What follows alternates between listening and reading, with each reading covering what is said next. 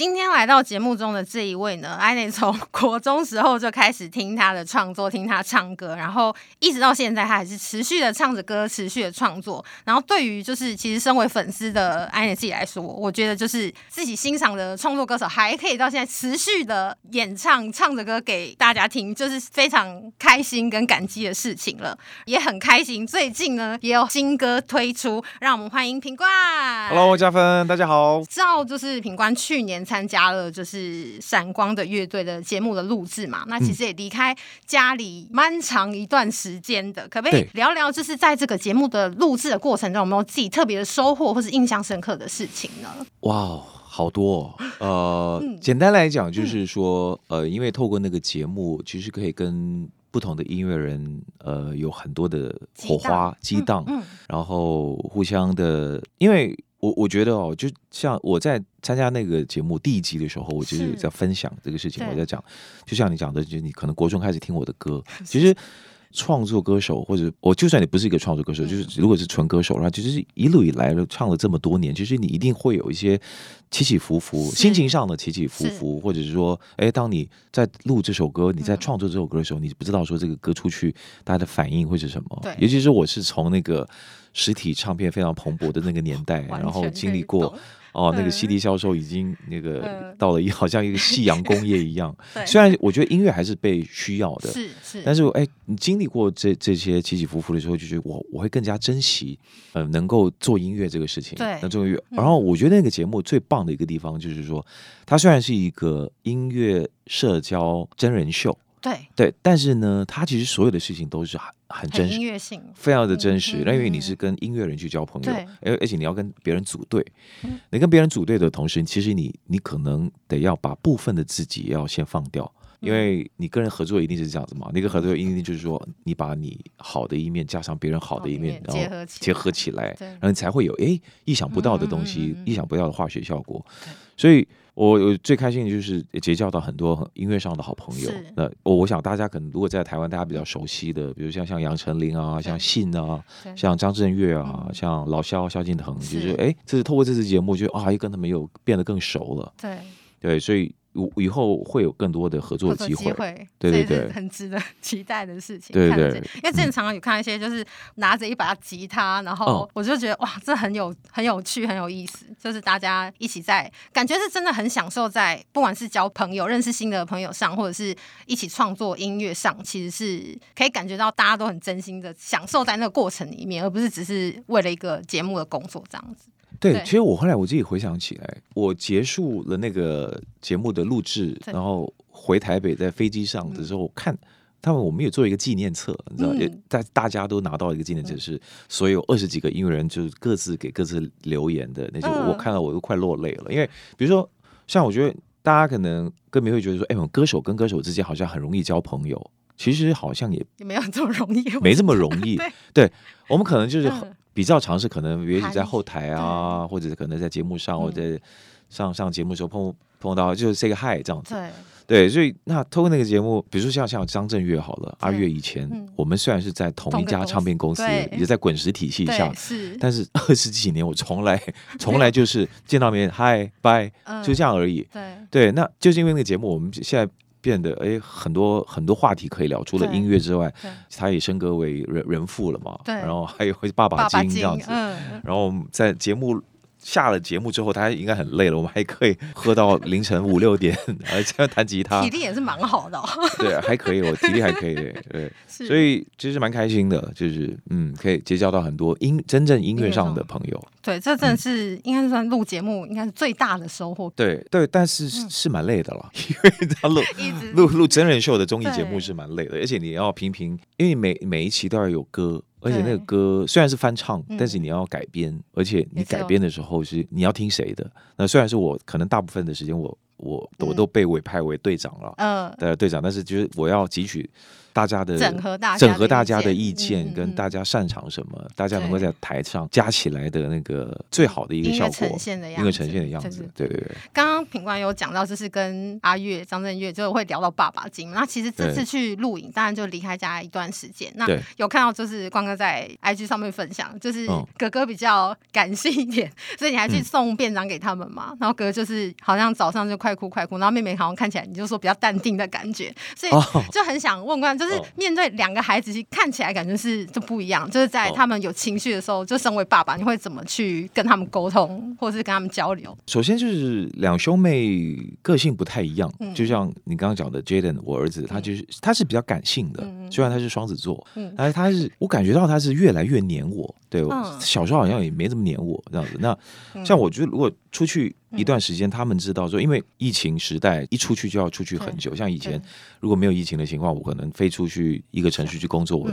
我可能完成那个工作之后，我可以马上回来。再 回来了，光来回隔离都已经一个月就没了。对对，所以我当然既然要飞出去了，那我要好好把握那段时间，我可能得要待久一点。像这次因为闪光的乐队，我可能前后最久一次没有跟他们见面的，但已经四个月没见面了。对，那他们出生到现在，这是最久的一次。对，所以呃，我我不知道。知道可能接下来本来是很希望说今年下半年就可以各地慢慢的解封，对，然后不需要再有这种隔离的的的的时时候这样子，但我也不知道，对，但因为可能下半年我也有一些工作，可能也还是得要飞出去的，是，对，所以我我我尽量就是说，我现在跟我的孩子的相处，其实我希望除了我能够用爸爸的身份去呃去教会他们一些事情之外，我觉得我现在我大部分时间是去分析给他们听，嗯。我我在他们两三岁的时候，我就已经不用那种叠字啊，或者是那种同声同语的方式来跟他们讲话的。我是我是用大人的口吻跟他们讲话的，对。然后我现在就是觉得，比方说啊，我我举一些例子好了，我举一些例子好了，就是最近他们在考呃考钢琴，考八级九级，呃那个是那个体系是从从十三级这样下来的，就是。呃，级数越低就是越难的，难对。嗯、然后哥哥考八级，然后妹妹考九级。嗯，就我陪他们去考试，那陪他们去，我也在考试之前的那两周，嗯、虽然我也在忙我的那个音乐的后置，还有筹备演唱会什么，但是我尽量抽抽时间，每天都陪他们练琴这样子。然后，嗯、然后结果啊，考完试之后，这时候啊，我正想我说，哎，来，我我们去吃冰淇淋。嗯，然后他说，爸爸不要啦，不要。我就感受到他们有一点，有一点愧疚。他们觉得，他们后来他们心里面觉得说，他们可能过不了关。那我到现在，因为我我我不知道节目播出的时候，他们的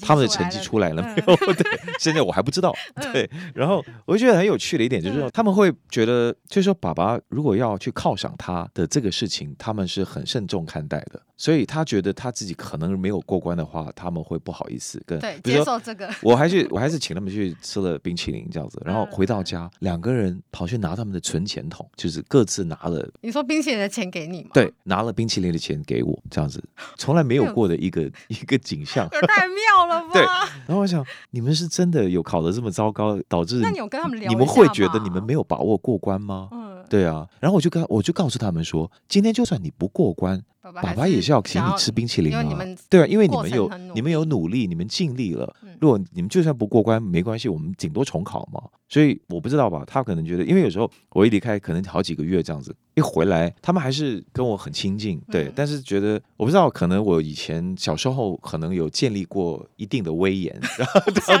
可能有，然后他们觉得说，好像是爸爸要去买冰淇淋给他吃这个事情，对，就表示说爸爸会要求你一定要考好，嗯，对。但是我并没有，我的出发点并不是这样子，所以我觉得这也是一个很好的机会，跟孩子沟通，就你你真实的想法，你请他们吃，只是觉得哎。这段过程你们很努力了，然后我们一起去，可能我休息一下去喜吃喜欢的东西，或或或或者是我想的太复杂了，对，可能他们会觉得说爸爸很少请我吃冰淇淋，这有点承受不起的。爸爸来自爸爸的请客有点，因为因为我以前是很阻止阻止他们吃冰的，嗯对。Best 首选平台八宝 B A A B A O，让你爆笑也让你感动，快到八宝发掘台湾最生动的声音。回来聊，就是最近前些日子也发了新的单曲，在偶然与想象中押韵。这是这首歌，我觉得第一次听到的时候就觉得很适合春天，很有春天的那种氛围感，听感觉就有花瓣要飘落的那种感觉。哦、然后这是这首歌也是跟呃房东的猫，房东的猫对，对一起算共创的作品嘛。对，来请品冠来聊聊这首歌。哇，我其实很喜欢这个作品，呃，除了喜欢这个作品之外，我也很喜欢这个过程，因为这个过程是歌词里面其实有讲到我们两个人，我本来不认识。嗯。然后后来认识以后，他们就说他们小时候就听我的歌，当然，哎，我知道他们年纪之后就觉得很合理了，呃、就是 我比他们大了，我比他们大了两轮吧，对啊，他们说就可能就是从小就听我的歌，然后刚好有一个机会是两年前疫情开始的时候，刚好呃内地的一个音乐网站是。呃有邀他们来唱我的那首《门没锁》，然后他们唱完以后，他们把档案寄给我，然后我又接唱，嗯，对，所以。就有了这样的那么一次交流，嗯，然后我就开始去 follow 去听他们的歌，我就觉得很很喜欢他们的作品，他们的作品其实很清新，对，然后有一点文青，我很喜欢他们的那个风格，所以那时候我我在做这张专辑的时候，我就想说，我想找可以跟我一起合写，最好能够是和写曲、和写词，同时能够一起合唱，嗯，对，因为其实很难有这样的机会。我以前有有过一次机会。而且也不是都和谐，我就是和谐曲子。嗯、那时候是跟李宗盛大哥还有华健哥一起和谐那个最近比较烦哦，嗯、那个曲子是我们三个人坐在一起，就是弹弹弹弹，哎，就产生了一个曲这样子。我觉得共同作曲的事情是很很微妙的一件事情，因为就像我刚刚讲到那个闪光的乐队，觉得你要跟人家合作，你一定要把部分的自己先跳，保留一点，保留一点或者跳脱出来这样子，所以你才能跟这个人合作嘛，因为。我觉得，尤其作曲这个东西是非常的主观的。嗯嗯嗯嗯。我作词，作词当然也是，跟另外一个音乐人去共写一个曲子，那你一定要有一些让步，跟大家的融合。对。比如那时候我就想了一个办法，就好，我就先找了房东的猫啊，他们也愿意做这样的合作，但是他们说他们也从来没有这样跟人家合写过歌。嗯。房东的猫他们两个人，一个佩林，一个小黑。那佩玲是专门创作的，然后小黑是唱的。然后那个佩玲说他没有试过，但是我既然这样邀约他，他也愿意试试看。然后好，那我就先写了一段曲子，就是主歌的部分，我就寄给他们听。然后他们觉得哎还不错，他们就就延伸了副歌，所以副歌是他们写的。然后当然中间修修补补，大家呃反正那时候我们都还没还没见到面，都是在在群组里面网上这样子互相交流。然后歌词呃他们先写，然后哎我就写我那段，然后哎一整合在一起就弄成这首歌了。所以你光听这首歌的时候，你我如果我没有讲。它是一个我们和谐的一首歌，嗯，可能大家也觉得不一定听得出来是和谐的歌，对，但是它有它的一个和谐的和谐度，嗯，对，不管词，不管曲，嗯、不管是我们的确是蛮大的一个年龄差距，我们合在一起唱，哎，好像也不会太违和。完全完全完全不 对，所以我觉得很很很微妙的，我我很喜欢这个合作。嗯嗯嗯。之前我看到就是冠哥其实有聊到，就是以前在可能学生时期的时候，其实也曾经跟朋友三五好友一起共创过作品，是吗？就是一起写歌。以前在念书的时候，以前念书的时候，因为因为我那时候算是开始喜欢创作的时候，那时候刚好在马来西亚有一个团体是专门写华语流行音乐的一个团体，叫做激荡工作坊。哇，我没想到有这么多人喜欢写歌创作这个事情。事情就因为就就就感觉到哇，找到知音了，嗯，对，然后就开始，我那时候还没有开始真正的写这么多歌，然后那时候我是我是担任吉他手，是。对，所以这共同创作这个事情，其实其实这这几年其实很盛行，对，在国外其实很多的所谓的 co-write，对，或者是说词曲版权的，呃，他们常常会有一种创作营，找很多的这些呃创作者一起，可能五天四夜合宿在一起，合宿在一起，然后共同写歌，对，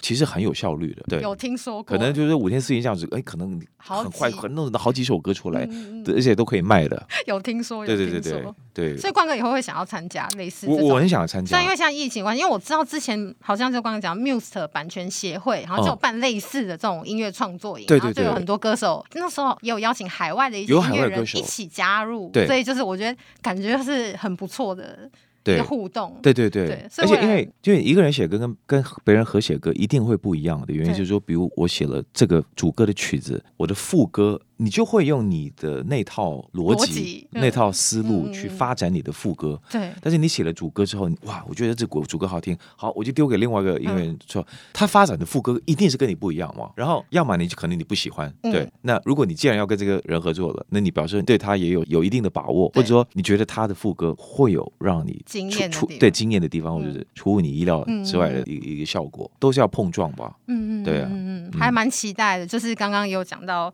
闪光乐队有认结识了，就更更加深刻的认识一些一群音乐人朋友，也很期待，就光哥之后可以或许跟他们，或者跟其他的音乐人有一些共创的作品，或许可以激荡不一样的音乐的风格或火花。对，蛮期待的。对，八宝 B A A B A O 网络广播随心播放，跟随你的步调，推荐专属 Podcast 节目，开始享受声音新世界。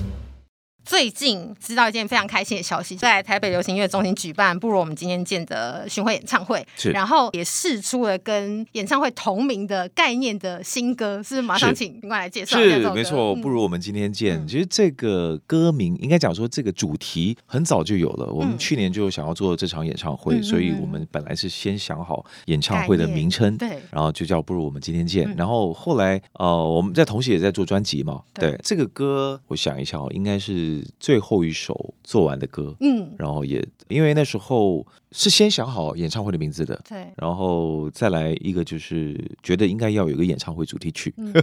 演唱会主题曲，是是是。结果呢迟迟感觉没有，好像很没有很适合的。然后后来我在我在去录闪光的乐队的时候，嗯，就是去年的十一月吧，嗯，哎，我就在那个。北京的时候，就突然有个灵感，就是觉得我想象到那个画面是演唱，因为那时候已经确定要办演唱会了嘛，对，对，已经想象到那个画面，我就接近 ending 的时候，我应该要有一首属于我那场演唱会的一个主题曲，嗯，哎，我就灵感来了，我就写了这个曲子。嗯写了这个曲子之后，然后后来反正我录节目嘛，录节目我就的专辑制作又耽耽搁了嘛，对，嗯，弄了以后哦，一直到我过年前回到台湾之后，哎，过完年后，哎，好，那我们该该好了。那时候定是三月要把那个专辑的那个母带完成的，那个有点紧张这样子。后来我到二月中的二月中下旬的时候才拍板定下来，我们做了一个跟跟企划，然后我们唱片公司确定了好就做这个演唱会的主题曲，然后就确了这个，然后。定了以后呢，我想说，哎，讲到演唱会就，哎，演唱会之王当然就是五月天。对，对我想，哎，要不然我们来找五月天阿信来写词。对，呃，阿信虽然呃我们合作过，但是已经十几年前的事情了。他帮我写过《无可救药》，帮我写过《那些女孩教我的事》。对，那一届《那些女孩教我的事》也十四年前了。然后我就有点冒昧的，我直接就是 I am 他这样子，说阿信。可不可以拜托一下？就是我我不知道我还能够出出多少歌，我不知道，对对，有点悲情悲情公式这样子，对不对？可不可以可不可以帮我写一首演唱会主题曲？那我我把曲子寄给他，这样子，然后听完再说。对，我把曲子寄给他，说：“ 哎呦，曲子不错，很好听啊。”这样子说好。那既然品冠哥开口了，这样说一句话，我帮你写，哇，太棒了！所以他其实也是也是真的很力挺我了。对对啊，因为他他歌债非常非常的多，很多人要找他写写歌，可以可以想象的写歌词这样子，然后真的是很很很庆幸很荣幸，嗯可以邀到他这这个歌词。对，所以就有了这首歌。对，这首歌真的听了，我觉得第一次听的时候就会觉得真的蛮适合，像刚刚光哥讲的，在我我虽然不太确定现在这首歌会放在演唱会哪一 part，但是觉得如果大家一起现场，全部人一起唱这首歌，我觉得应该会很想哭。我是知道那个曲序了，但是对，好，你先不要讲，现在讲了就 我们要破梗了，对，我卖关子，对对对。那演唱会上有准备什么特别要给歌迷朋友们的惊喜吗？我那时候选歌的时候，选歌的时候其实有点有点难哦，因为我我那时候在列曲目的时候，一方面我在参加闪光的乐队，闪光乐队很多翻唱的歌，我很多都是要去怎么样去重编别人的歌。那其实很多别人的歌我都很想唱，我过往的演唱会其实也唱不少 cover 别人的歌，但是因为刚好这场演唱会，我我自己在列歌单的那时候，我我刚好我在隔离期间的那时候，我就去想歌单，跟导演跟音乐总监在讨论歌单的时候，哎哎就。越想越越越偏向于都是希望说能够忠于我自己那些作品，嗯，对，因为我这么多年来其实很多的歌我都觉得很可惜，就是他一直没有在我的演唱会上面好好的唱给大家听。对，其实我我自己认为啦，我不少遗珠的歌，遗遗珠之憾，我觉得那歌应该是要给更多人听到的歌，但反而没有得到很多人朋友的注意，对，对。所以所以我想说，哎，演唱会是非常有机会去让一首可能原来可能 B 赛的歌，或者说大家所谓的比较冷门的歌，让他有机会在演唱会上面，哎，他哇，原来这个歌是可以是这么好的歌，这样，所以还是回归到很多我自己的歌，这次非常的期待，因为我觉得之前去听就是冠哥的演唱会的时候，我每次听完回家的路上，然后就会很想要再听专辑的歌嘛，就会播播来听，然后可是我觉得就是听完演唱会再回去听专辑的最大的会有一个落差感。我我我听别人的演唱会也是这样子，因为觉得哎，这首歌我我隐约听过。但是可能没没这么熟悉，因为一定可能比较是非主打歌。但是我演唱会听这个歌手唱，哇，怎么那么好听这样子？所以哎，又回去听这个。但但你还是印象最深刻还是那个 live 版。对对，就会觉得对，怎么样都还是就是很想要再听一次。所以好险，就是有的时候都会有演唱会版本的音乐作品在在在收录。那时候就就哦很开心，就是可以再回味那个时候时光。对啊，这个又让我想到说，其实有时候会回想起自己制作的过程的时候，其实我也很怕自己。在制作上面有疏忽，因为你制作一首歌的时候，如果人家会觉得说你的 live 版比你的你的 CD 好听的时候，我就觉得一方面也许是一个称赞，说哇你 live 唱的不错；一方面我就觉得说，哎，那我是不是我在制作的时候没有想这么多，或者我制作的过于精良，或者是 overproduce？对，有些歌你 overproduce 的时候，你就会觉得它失去了它原来应该要有的味道。对，对，编曲变得太满或者太丰富的时候。你就少了那个那个灵魂，你知道吗？对，这真的是做音乐人会 一直反复去思索的事情。但我觉得，其实应该大部分人感受应该是现场是就是在那个空间里面，然后大家一起共度的那个时间。嗯，我觉得是空间，然后氛围跟共度的那个时间感，会加成这些东西上来。所以比起你单独听专辑的时候，那个那个氛围是完全不一样的。所以当然是会夹着那个，但不见得说，哎，原本回去听作品觉得，哎，还是演唱会好听，也不见得说作品就是真的没有那么精好。其实我我我也在找找回这个平衡啊，因为的确我自己有时候我也会有这样感觉，就是我自己我听回我过往的 CD、过往的作品的时候，觉得就是差了那么一点。有时候我现场唱，我觉得，因为，我这样唱 live 的时候。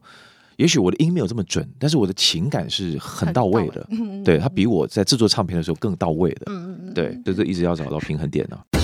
八宝 B A A B A O 免费提供制作人各式服务，现在就成为八宝制作人，打造个人品牌。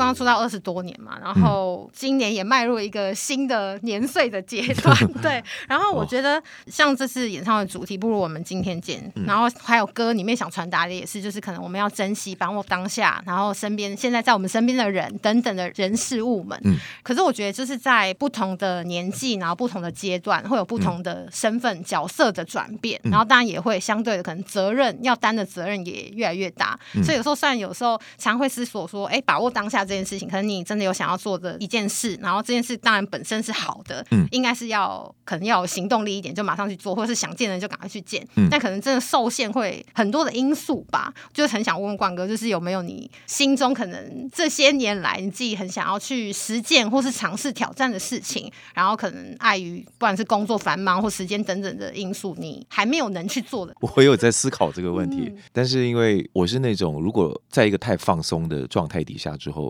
就是我会，我觉得我也在找一个一个点了。我觉得可能到了这个岁数，就是自己比较容易想太多，或者是，是嗯，就是。容易焦虑，对，我之前可能不会觉得自己有焦虑的感觉，嗯，对，因为可能就有很多的，我我我我尝试让自己的身份更更游刃有余一点了，嗯、就是当你是一个爸爸的时候，当你要陪伴你的小孩的时候，嗯、如果有很多的工作讯息进来的时候，你能不能够先暂时放下手机？对对，这是我我也是我的也是我的功课，对。对但是我是那种都很想要兼顾到的人的时候，你就会觉得特别忙碌，对。对我本来以为我是一个多工的人，但到了一个阶段，我觉得说我应该。要去把我的时间切割的再碎一点，对，我专心做这个事情的时候，我就专注做这个事情。对，那以前我觉得，呃，我可以一方面，我觉得我在运动的时候，我可以同时在回 email，对，我在在工作的事情一边在 check 我的，也可能在做音乐制作的时候，你常常要跟沟通编曲人啊，跟乐手老师啊，跟混音师啊沟通，一直在反复的听听几百遍的一首歌。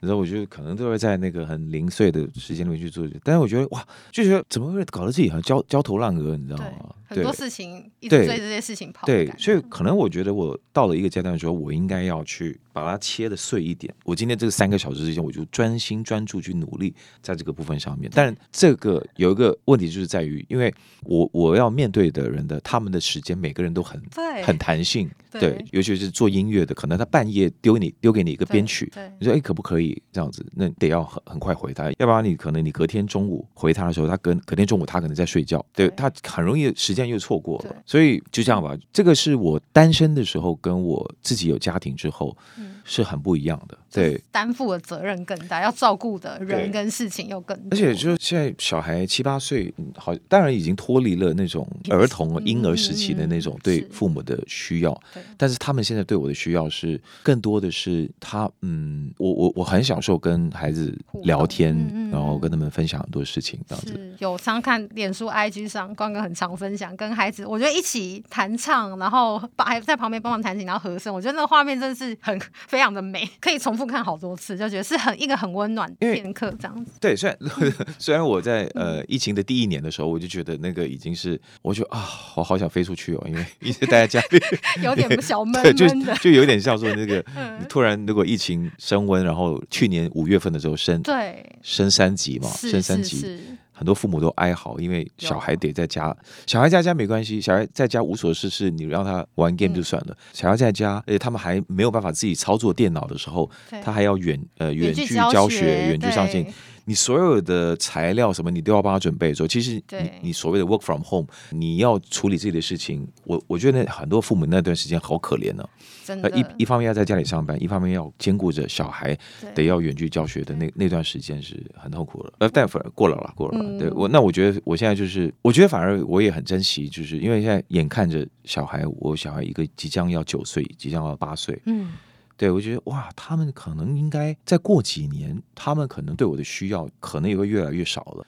呃，经济需要可能还是要了。上国中，但是他们对于对你的依赖，我相信会越来越少的。我有很多朋友，他们可能可能跟我同年，他们小孩已经可能高中都会跟我讲说，你要好好把握现在。八九岁他还会跟你撒娇塞奶的时候是很很珍贵的。真的是刚刚刚刚讲的，因为我其实我姐姐的小孩也是那个时候，因为我姐姐在上班，所以那时候她就是电脑比较搞不定，所以她就还有打电话跟我求。就他说，你可不可以来帮我 setting 那个电脑？因为他的小孩知道远距教学，那电脑一直，反正他就一直连不上，他不知道为什么。然后小孩就一直进，没办法登入到那个线上教学系统。然后好像每一堂课，然后老师的模式吧，好像也有点不太一样。对，对，所以就是爸爸妈妈真的是要顾工作，然后要顾小孩，然后一个头两个大，而且又是小孩教育的这个事情，又不不可能就说啊，先晚一点再管，就是还是得要最第一时间先去处理。对，然后那个列表机一直不断的在印功课。对对对对，出来，然后还就看不懂的，他说：“哎，老师到底在写什么？就是也是，就等于说也是有点强迫的，爸爸妈妈要跟着一起学习的那种感觉。那个时候当然很辛苦啦，但现在回想起来，就会觉得是蛮珍贵的一段几个月的时间。嗯嗯对对对对。好，那演唱会是再请冠哥来宣传一下。呃，再次跟大家这个宣传一下，我的演唱会叫《不如我们今天见》。还没有知道这个资讯的朋友，对不对？哎，如果听到你现在才知道说平冠有演唱会的话，赶紧把握机会，然后我们到时见。是，真的非常期待，因为今天很开心，品冠来到节目中，然后一直都很期待新的专辑作品。更开心的是，就听到还有实体这件事情，因为像刚刚一开始有讲到，就是应该是音乐产业的转变，可能现在很多其实很多发专辑都只做数位发行了，就不见得有实体作品。但可能是就是成长的年代的关系吧，所以我对于就实体唱片还是会有一种，现在可能或许大家聆听上还是会用数位的平台了，但是我觉得实体专辑还是有有一种收藏的感觉，能够好好的打开专辑，然后把 CD 放进去，然后看着歌词本，可能里面有写，就是除了歌词以外，然后词曲创作者、编曲跟每个在幕后的音乐工作者的名字在上面。我觉得我其实每次就细细的，就是看那些东西，其实是。我觉得有很多收获，然后也会从当中就是觉得，哇，原来这个吉他特别好听，哎，是谁弹的？然后从中间也会有很多很多感动吧，然后会去从这里面也会再去延伸说，哎，之后听到其他音乐专辑上面，或许也看，哎，同一个人的名字，然后会去更多的认识一些在幕后创作音乐的，可能像刚刚刚刚讲乐手老师们。对，我觉得这个是在听音乐里面，我觉得除了当然听一开始听可能是听唱歌跟歌词，就旋律跟歌词，但是其实在很多后面，像刚刚讲在。制作音乐的时候，对，不管混音或是编曲上面，其实都有很多。音乐人的用心是藏在里面的，可能大家觉得就吉他的编曲、吉他旋律，然后这个时候有一个什么声声响、什么音色进来，我觉得都是在听音乐的时候。虽然现在音乐其实大家年轻人听音乐就是很素食文化，可能或许一首歌不会听很多次，那、我觉得其实或许可以。如果有时间的话啦，可能一首歌 maybe 听个一次两次，我觉得会在当中里面有一些新的发现跟收获。我觉得是听音乐很有趣的地方。哇，你刚刚那番话，我 我真的很感动。对对，因为我觉得现现在年轻人听歌可能跟我们以前不太不太一样。对，对我其实我昨天我们在录这个节目的时候，我昨天才做那个母带后期处理。我在跟那个呃 mastering engineer 呃那个母带后母带后期处理工程师是。在讲那个歌跟歌之间的那个间隔的时候，对，他有讲说，嗯，现在的人听歌没有这么有耐心，所以你的间隔不能这么长。对，就是说，如果一张 CD 来听，以前我们还会酝酿嘛，比如说第一首歌，你说你是很有节奏感的，然后你后面那首是抒情歌很慢的时候，留一点空，你的间隔应该要多一点点，可能比如都到三秒钟。对，他说，嗯，不要这么长。听歌的习惯不，你顶多不能超过两秒。对，当然，因为现在很多听歌都是可能数位了，对，现在听 CD 越来越少了。对，对，那那你说那个间隔，就是因为时代不一样了了。对，对啊，而且不如我们今天见。我那时候去讨论这个，其其实也是值得分享的一件事情。不如我们今天见这首歌开始黄，我找黄宇勋编曲的。对，黄宇勋编的，他编了一个我认为非常好听的八小节的前奏。嗯，八小节的前奏。然后呢？整首歌大概长度是五分五分多钟。当时我我在跟阿信在聊呃歌词的时候，然后我给他听那个编曲，然后讲嗯不错。但是他他有提醒我一件事情，嗯、他想说，哎，你的前奏要不要减半，变成四小节？对，我其实现在是变成这些四小节的，对。对然后当然他也提醒了我。但是他也觉得，哎、欸，其实原来的也很好听，对，所以我们就要做取舍，对啊，对真的很两难。所以我我其实我是硬生生砍半了，嗯、我的前奏变短了。演唱会上，所以演唱会我会做长版，对。对对，但因为因为讲这个，我们可能会讲很久。嗯嗯嗯。对，如果我讲说，其实这些都是一些因为时代的转变，然后变成我们得做做出的一些取舍。对对对。但我觉得就是应该说，音乐的本质就是还是是很能感动人嘛。就像关关哥刚刚一开始有讲到，就是虽然大家听音乐的载具是不同，但其实对音乐的需求还是有的。所以只是会希望说，可能透过在不管音乐人自己创作的过程的分享，或是可能大家在收听节目的时候，如果能够因为这些的分享，然后可能可以用不同的角度，或者是多听音乐、嗯、聆听几次的时候，在音乐里面发现新的乐趣，我觉得会是一件蛮好的事情啦。嗯、就是你怎么样跟音乐相遇，然后你怎么去认识它，然后跟他交朋友的过程。对对对，我觉得应该是一个很有趣的事情。然后比起就是可能就等于有点像在吃东西，你可以吃个泡面很快，但你也可以好好的留一段时间去自己去做料理，然后去咀嚼那个食物的味道。我觉得应该有点像是这种感觉。所以，大家或许可以用不同的方式去。聆听看看音乐，我觉得也是蛮棒的一个选择。嗯、好，今天再次谢谢平冠，谢谢谢谢，也非常期待我唱会。谢谢谢谢。